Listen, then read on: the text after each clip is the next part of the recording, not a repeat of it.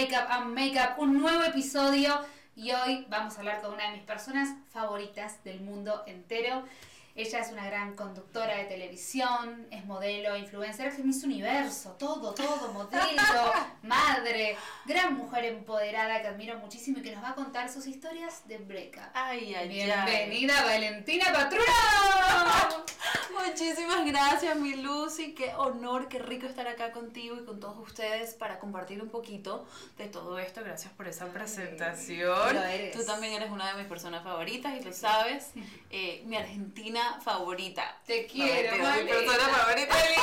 Viniste llena de corazones, parece, no estás como con cosas rojas. Pues cuando uno escucha de breakup y eso, uno piensa que el corazón se rompe no, el corazón no se rompe. El corazón es un órgano eh, muy fuerte, Ah. músculo, o sea, hay mucho músculo allí. Me gusta. Que se fortalece con ese breakup. Así que creo que no tenemos suficiente tiempo para todos los breakups que yo puedo contarte aquí, pero... ¿Has hecho mucho ejercicio en la vida? Pues, eh, mi corazón está bien fuerte, eso sí te puedo contar, Lucy, porque de verdad que la vida es, yo digo que es como una, eh, como un roller coaster, como una montaña rusa, de subes y bajas, y cuando juras que estás ya y que ya, ya me lo sé todo, ya tengo la clave, eh, ya he pasado por muchas cosas Ay. y... No, mi amor, llega la vida y ¡pum! te da otro golpe que tú dices como que, ok, ya va esto de verdad eh, tendría que aprender algunas otras cositas y sí, yo siento que la vida es de aprendizajes constantes, tenemos que estar siempre, yo digo como que, no me gusta decir alerta porque alerta me da como ansiedad, Sí. pero sí tenemos que estar conscientes. y Consciente, esa es la palabra. Con esa intención de, hey, yo quiero aprender, eh, con todo lo que uno aprende a lo largo de la vida también es decir, oye, ¿dónde hay red flags? Eh, ¿Dónde están sucediendo cosas que pasan mis límites? Eh, y yo creo que eso hoy en día lo tengo un poco más claro, pero no voy a decir que ya me lo sé todo porque no, lo Porque sé. Pueden aparecer Nadie lo sabe, nadie. Vamos como en un VHS, los cassettes, ¿te acordás viejos de- del cine? Si tocamos para atrás. Tu primer breakup. ¿Te acordás tu primera Oh relación? my god. Tu primer noviecito. Estaba como muy chiquitita, bueno, tenía como 15 años. Ah. Y, y yo creo que, yo creo que no le dije nada. Era un ghosting de esa época. Pero en esa época no existía el ghosting, pero Mira fue un ghosting. Vale, yo, siempre era muy pionera, soy Pionera. ¿Y qué? ¿Vos lo dejaste a él? Pues no le escribí más, no le llamé más. En esa época teníamos beepers. ¿Sabes lo que era el sí, le mandabas un mensajito, hola. No, ni siquiera, era con números. con Con números. Lucy, tú no tuviste No, beepers. sí, no, no, eran unas cosas se así. mandaban eso lo utilizaban los doctores como para que les Ah. mandaban como que hey tienes una emergencia le mandaban un número de emergencia Eh, pero después se volvió popular y la gente también lo tenía y era una manera de comunicarte y sabías como que el 143 era I love you Ah, ¿en 823 serio? era thinking of you. Ya Ah, no, no. se sabían los claves y los códigos. Ay, no, Lucy, se No. me cayó la cédula. Eso no lo tenía. Revelé mucho. Te revelé mucho Oh y los primeros dos minutos de no, episodio. ¿qué es esto? No, no, pero yo soy una chica, yo soy Evolucionada, sabes, muy evolucionada, moderna. eh, Y ahí le mandaste que un código que decía no, que- no, no, no le respondía Nada. a los beepers que él me mandaba. Fue una cosa así. Es que ¿Nunca como que me daba pena, me daba terror como que afrontar esa situación y romperle el corazón a él. No, pero se lo Eso es algo que obviamente, pobrecito, o sea, obviamente le rompí el corazón, pero eso es algo que uno va aprendiendo también con el tiempo y es, hey, no, no es que le vas a romper el corazón, es que le ayudas a que él también consiga ese closure, que él también entienda lo que está pasando y Mm. pues en esa época uno no sabe esas cosas, pues, no se Y sabe. El pobre, eh, espero que esté bien, no sé de. Espero que esté vivo. eh, que haya hecho el make-up consigo mismo y que Que haya capaz feliz y vida a- increíble, ojalá. Exacto. Gracias, sí. ¿Y favor. cuándo fue el Karma Ese Beach y te volvió a vos? ¿Cuándo a vos ¿Cuándo te es que? ¿Cuándo es El? Karma Beach Oh, te tocó. Me pasó. Me montaron cacho, me montaron cacho. Contame cómo fue, para, para después de ese Fue ghosting. horrible. Cacho, para el que no sabe, son los cuernos. Los cuernos. Infidelidad. Oh, yeah. ¿Cómo te diste cuenta? Pues yo era más chiquita que él, obviamente. ¿Años? Años, eh, yo tenía yo creo que como 17, 18 años y él tenía uno o dos años más que yo, no me acuerdo. Pero obviamente él tenía mucho más permiso y era mucho más libre porque era un hombre y él salía para todas partes, a mí no me dejaban. Yo todavía era muy, mi mamá era súper fastidiosa con las salidas. Eh, a ellos les dieron un viaje a Cancún con el high school, gracias. Y a mí, obviamente, ni siquiera. O sea, igual no lo ofrecían en mi clase, era como que las clases que estaban un poquito más avanzadas. O sea, Más octavo, noveno, sí. Y mm, pues el niño se fue a Cancún y me entero que en Cancún pasaron cosas eh, ¿Cómo que te enteraste? no sé bien. Chisme. Fue, no fue chisme, fue una cosa rara, porque él estaba raro y yo como que, bueno, no sé por qué él está así, no sé qué está pasando, pero yo era muy inocente, muy bobita y como que, ay, no, Mm. no, no pasa nada, todo bien. De repente una buena amiga eh, me dice como que, no, Valen, ¿sabes qué? Este chico en Cancún, bueno, la gente toma, que no sé qué, y yo como que, ya va, como que la gente toma ahí, ¿qué me estás diciendo? Sí, él y tal, esta chica, como que tuvieron su cosa y yo, ¡ah! ella no era mi amiga, pero yo la conocía. Ah, Y fue así sabía que la novia. Oh my God. Y Lucy, ese fue así como que ese primer golpe al corazón, que fue así por la mitad. Ese momento en lloré. que te dijeron eso. Lloré, pataleé, no quería saber nada de él. Era una cosa que yo decía, "Ah, me duele el cor-". Y yo no soy dramática, pero de verdad Que duele. eso duele. Porque fue como mi primer así duelo. Y yo decía, no puede ser. Ese estúpido que ni siquiera es tan guapo. Yo decía, no era tan guapo, pero era súper como carismático Claro. y bailaba muy bien, era muy divertido y yo decía, no, sí, él es lo máximo, que no sé qué.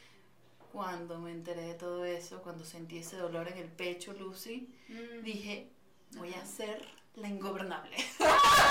Nadie me va a conquistar el corazón no más. nunca más. No, y de verdad, el, el- como que el duelo fue rápido, porque yo decía, no, no, yo no Pero voy a estar sufriendo por un hombre. ¿Le dijiste? No él? lo, no lo encaré, no hablábamos Claro. al final, fue así como que no, mira, ya no quiero saber nada de ti, que no sé qué. No fue así algo como que... Y después de allí ya era como que la chica dura, que nadie más me iba a romper el corazón, y entonces yo siempre terminaba con ellos antes de que, no sé, como que para evitar cualquier Pusiste, cosa. ahí pusiste una coraza. Fue una coraza, fue una pared No querías. para protegerme, que entendí más adelante y, y bueno, así pasan las cosas, pues uno va aprendiendo y, y esa era la, la lección, era como que me tenía que proteger, me tenía que proteger porque yo no quería ese dolor otra vez. Y, Y esto que decís para Valen pasa mucho. Que, que te lastiman tanto, te rompe tanto el corazón, te duele tanto que decís, no quiero estar con nadie, váyanse. Y capaz hay personas maravillosas alrededor revoloteando y pobrecitas no le das lugar tampoco. Exacto. ¿Te pasó? Total, claro, claro, por supuesto que sí. Ya era como que, no, ya era como mucho más eh, picky, era como mucho más, no sé, como que ya no era que, ¿sabes? Con cualquiera podía hablar o, no, no, no. Era como, ¿quién eres tú? Vamos a conocernos, que no sé qué. También estaba chiquita, yo siento que estaba chiquita, o sea, ya uno de los 16, Claro. 18, 19 años todavía, es como que muy chiquita. Sí, sos chica todavía. No entendés el amor o No, pensás que el y amor que a mí es- me gustaban más grandes, bueno, de uno, ¿A dos, tres, cuatro años mayores. más mayores, que- tenían más experiencia, más sabiduría, Más ese- entonces eran más vivos que uno también. Pero, pero bueno, el resto de ellos ya no tuvieron la oportunidad de montarme cacho. Ah, ¿Y cuándo bajó tu coraza y te volviste a enamorar? Ay, Dios mío, a ver, yo creo que tuve momentos muy bonitos con parejas que dejaron cosas bonitas en mi vida algunos con quienes todavía mantengo como que una relación y somos amigos y Ah, ellos tienen su familia y como que chévere, pero todavía como que eh, nos hablamos o nos decimos cosas o lo que sea, como que siempre estamos ahí pendientes de nuestras vidas, updates y mm, yo me volví a enamorar después con otro chico que fue de ese chico divertido que era un payaso así Ay, qué que- lindo. pero que era romántico, me escribía poemas, me traía flores casi que todos los días, los bombones, él se compró un carro solo para buscarme a mí, Ah. él era una cosa así súper lindo, era como que ese típico chico así que de verdad te conquista el corazón y yo decía, de repente nos casamos, o sea, era como que él puede ser y obviamente mi mamá era como que ah ah ¿Por no no decía no, que no no? bueno a mi mamá nunca le gustaban mis novias eso era un tema de De terapia. no, eso por Otro día programa, otro otro día. programa. Pero es que ella decía, no, es que tú te tienes que casar con un príncipe. Entonces imagínate la responsabilidad y las expectativas de ella, que ella decía que yo me tenía que casar con un príncipe. Yo era como que... Este "Mami, cigarrillo salió what?". con un príncipe, nos contó. ¿Qué? ¿Sí? Ay, verdad. Yo me enteré de ese chisme. Mira que lo, nos contó un príncipe, y, viste, y ahí tampoco está la felicidad, pues lo No. dejó. No, no era, no es siempre allí. Y que en realidad si te pones a ver las probabilidades de que consigas un príncipe no son tan altas. Hay pocos en el mundo. Y que hay hombres que yo siento que son príncipes sin tener el título. Obviamente. Entonces es como que la manera como veas la vida y la manera como veas las cosas, ¿no? Pero tenías una presión muy fuerte por mamá, porque mamá te Sí. decía eh, un príncipe ninguno, perfecto. y ninguno era bueno, ninguno era ¿Cómo suficiente. rompiste ese patrón? ¿Constelación familiar? ¿Qué terapia hiciste? Es difícil, como que yo siento que yo tuve que buscar, eh, sí, como que ayuda, mucha información, de alguna manera ir conociéndome a mí también y saber qué era lo que yo quería para mi vida, saber qué era lo que me gustaba y bueno, yo creo que todavía sigo en esa búsqueda. eh, porque siento que eso no, no es que termina y no es que se define claramente en algún momento. Entonces, eh, yo sí soy bien objetiva. Yo creo que te- como soy Virgo, eh, tenemos eso de que somos bien objetivos y somos bien como que, hey, si esto no me está funcionando, si esto no está bien, si esto, como que no, no voy a perder el tiempo y no voy a, a seguir allí. Eh, no es fácil, No. no. es nada fácil y, y sí sufrí por muchos años.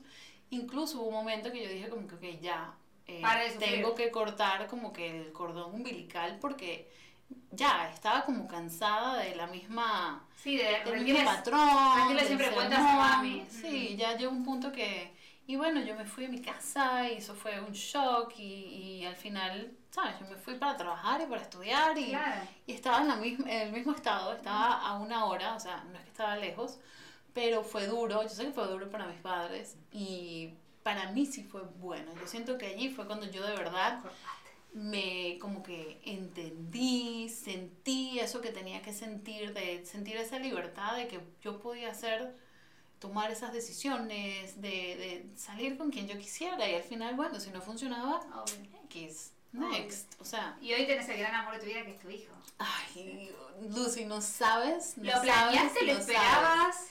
Fue ¿Cómo una fue? cosa rara, Lucy, porque yo en un momento llegué a decir que yo de repente no, iba a tener hijos. Yo dije, Sí. yo de repente no voy a tener hijos. Yo estuve casada eh, por 10 ¿Cuánto tiempo? años. 10 años. casados. Eh, y yo decía, no sé si vamos a tener hijos, queremos viajar, queremos hacer muchas cosas. Si llegan, bien, porque yo amo a los niños y, y todo el mundo me decía, tú eres muy maternal, como que tú, tú vas a ser una mamá increíble, que no sé qué. Yo era como que, bueno, no sé. Y como que en ese momento es increíble como es la vida. No lo sentía, como que no sentía que estaba allí, que estaba preparada. Eh, después de que me divorcio, conozco a otra persona y ya sentía como que esa hormiguita de "Ah, quiero un bebé, quiero un bebé, quiero un Ah, ¿no bebé. tuviste tu bebé con el, con el que te casaste? No, Yo pensé que sí. no, no, no, nosotros Ah. nos divorciamos y ya después de un tiempo fue que... Y te pasó factura, tipo, 10 años no me diste un hijo. ¿Viste que te No, él, yo creo que él no quería, quería. y yo lo sentía. Mira. ¿Sabes? Esas cosas que tú dices como que de repente él no lo quería y yo estaba sintiendo esa energía. ¿Y con él que fue el típico perfecto de, no sé, me caso, la casa, todo lo que tenía que no, ser? ¿no? not really. Nosotros tuvimos como que una vida súper cool, nos llevamos súper bien, éramos muy, muy, muy compatibles. Eh, yo creo que llegamos a un momento donde el amor cambió un poco Mm, y yo me friqué mucho. Yo era como que Uh. "Ah, no, no me siento igual, no me siento, ¿sabes? Y eso fue difícil, eso fue muy duro. ¿No te sentías que feliz con él? No me sentía Oh. plena, no me sentía, no sé, me sentía muy rara. Llegué- no sé si era una crisis, no sé, al final no sé exactamente qué Si fue lo que una pasó. por ahí lo podría haber superado. Viste que después uno empieza... No, para atrás no, mi Lucy. hubo- para atrás no. Para atrás jamás. ¿Pero hubo algún arrepentimiento ahí o no? No, No. really. Yo creo que lo que pasó tenía que pasar. Porque al final, si no pasaba eso, no iba a tener a mi bebé, Obvio. no iba a tener al amor de mi vida, no iba a pasar por muchas cosas que pasé, muchas difíciles, Ujú. muchas increíbles, que no hubiesen pasado si hubiese estado con mi, con mi ex esposo. ¿Y cómo fue que Entonces, te divorciaste? ¿Vos le planteaste? Bueno, yo, fui yo. vos sos dejadora también, ¿eh? Esta es otra dejadora. Yo como que soy dejadora, no sé. dejadora. Pues, sí. Eh, de repente fue por ese inicio de que me rompieron el corazón y dije, ya, yo soy la dejadora. Nunca Eso es una thing, dejadora. Puede ser, dejadoras. dejadora, lo vamos a inventar en Ay, Break Dios mío. Dejadora sería el...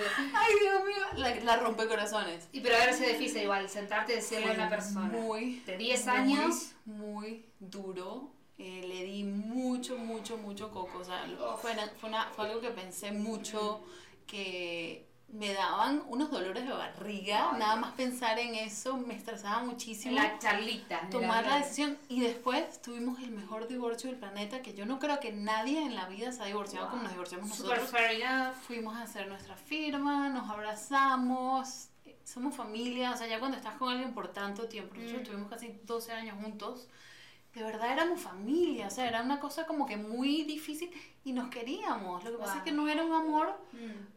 De pareja, pero nos queríamos mucho, entonces eh, todavía seguimos de amigos. Evolucionó el amor, son amigos Cambia el amor un poco y, y evoluciona el amor. y después sí. que te enamoraste rápido y tuviste un hijo enseguida, ¿cómo fue? Sí, más ¿Rápido? menos. Pues como a los, no, como a los dos años Ah, eh, fue que llegó No, el bebé. Sí. También Me compartirlo. Me enamoré, Lucy, y yo creo que esto no lo he contado nunca, Mm. pero me enamoré horrible. O sea, fue una cosa que yo siento que perdí mi esencia, perdí mi todo y me enamoré horrible de una persona que no era la adecuada. O sea, bueno. en Pero sí- pensaste que era la adecuada. Claro, obviamente. Mm. Pero me dio a mi hijo y de verdad que eso no lo cambiaría. O sea, cuando me preguntan, ¿lo harías otra vez? Digo, sí, mil veces. Mil veces porque tengo mi bebé.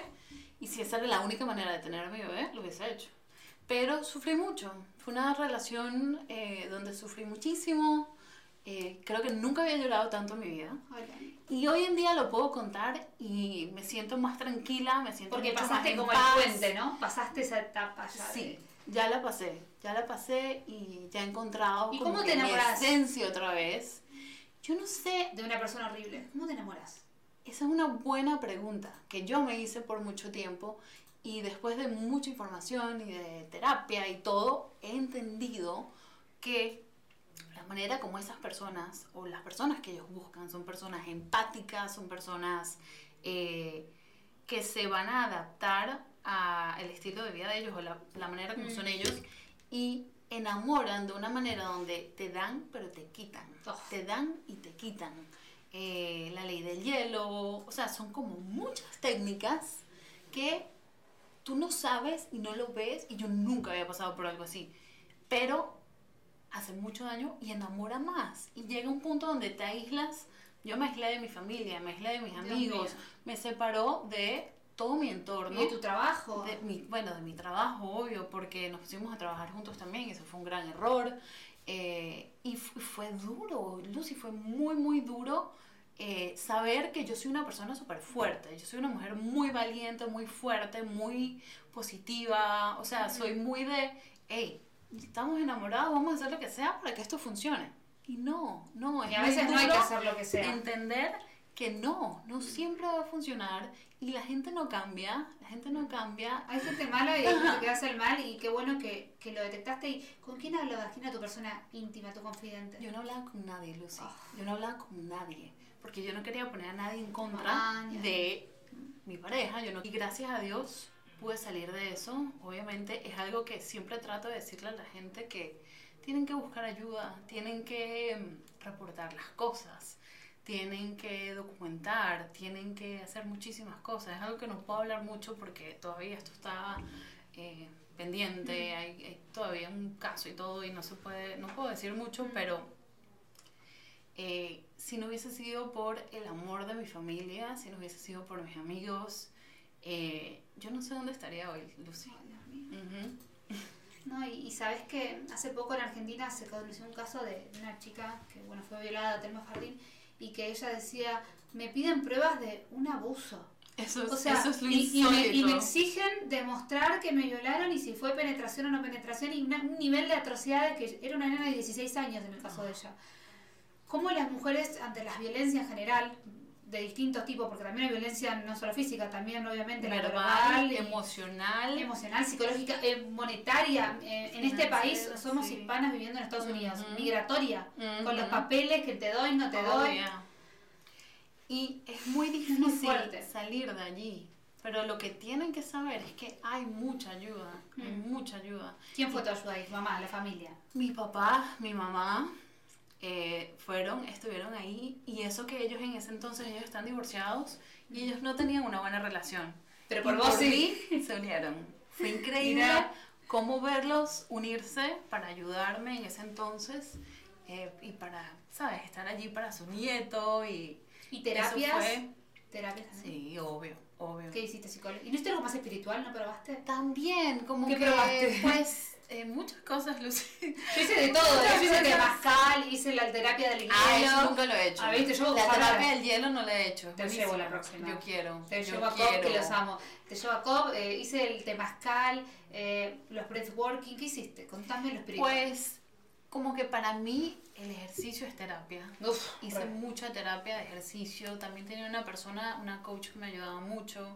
Eh, tenía como una coach más espiritual, una coach que era psicóloga. eh, y hay eh, mucha información hoy en día, y sobre todo en Estados Unidos, de, esa, de ese tema en particular que no lo conocemos. Hoy en día se escucha que no, es que las relaciones son tóxicas. No, No. no, no es, no es toxicidad. Ya a este punto eh, se llama es una relación abusiva. Y eso no se puede permitir. Y cuando se dice abusiva, muchas personas a veces he escuchado y sé que no entienden. Yo tampoco lo entendía. Mm. Abuso no es que te pegó o que te hizo un daño. No, el abuso es eso, es el abuso emocional, financiero. eh, En este país un montón. todo, o sea, todo eso es abuso también y es algo que puedes ir a la policía y puedes hacer tu reporte. Mm. Lo tienen ahí, eso es violencia doméstica. Ujú. Todo eso califica como violencia doméstica. Y no- Entonces no sientas como que no es, ay no, pero es que no es tanto, o no, ¿cómo lo compruebo? Y sí, es difícil, es difícil Es difícil de comprobar. cosas. Te, te Pero hay maneras, hay maneras de hacerlo, hay ¿Cómo maneras qué? de buscar la información, mensajes de texto, emails, eh, de repente el statement del banco, Ujú. Cell, o sea, ya hoy en día Todo. hay tantas cosas que uno no sabe, pero que pueden ayudar y pueden ayudar tu caso. Y lo más importante es que lo reportes, lo reportes. O sea, tienes que reportar esos abusos. Eh, no pienses en, ay no, pero es que pobrecito que no sé. No, es tu vida. ¿Sabes que los detectives me decían, Valentina, no te queremos ver otra vez, como que volver, porque la próxima vez que te veamos puede ser que te veamos en una bolsa negra. ¿Tú puedes creer que los detectives me decían eso? Yo decía, no puede ser que me están diciendo esto. O sea, wow. O sea, los wake up calls y todas las señales que me madre, llegaron ¿no? Siendo madre además. y pasando por, acaba de, sí, o sea, embarazada, acaba de tener a mi bebé, pasando por todo eso fue muy, muy duro. Y ahora igual es una relación para toda la vida, pues el papá de tu hijo. Exacto. Ahora es el tiempo más de wake up call y de make up y de todo en vos misma, en yourself. Ahora tenés una Lucy. relación hermosa, Sí. feliz, llena de amor. ¿Estás ahí con alguien? No? Ah. Ah, es muy linda Valen Patruno. Los que están viendo, están solo escuchando. Thank Es una you. reina de belleza, señores. Hombre, ya. Por Bueno, favor. uno está abierta porque ya. Ya querés, siento- querés amor. No, y siento que ese corazoncito está agarrando forma, mi esencia está volviendo y poco a poco. Pero hay que dar tiempo porque esto, esto no es fácil. Y sentís que, obviamente es una batalla que sigue, que estás ahí en, en camino.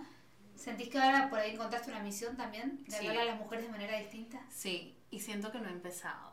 Vamos a siento que empezar. estaba, claro que sí, estaba un poco por muchos temas y muchos Ujú. temas legales no podía decir muchas cosas y todavía no puedo hablar de Mm. muchos temas. Eh, así que esto es medio exclusiva, pero es que usted Mm. me hace hablar. Tú me Ah, haces te hablar mucho.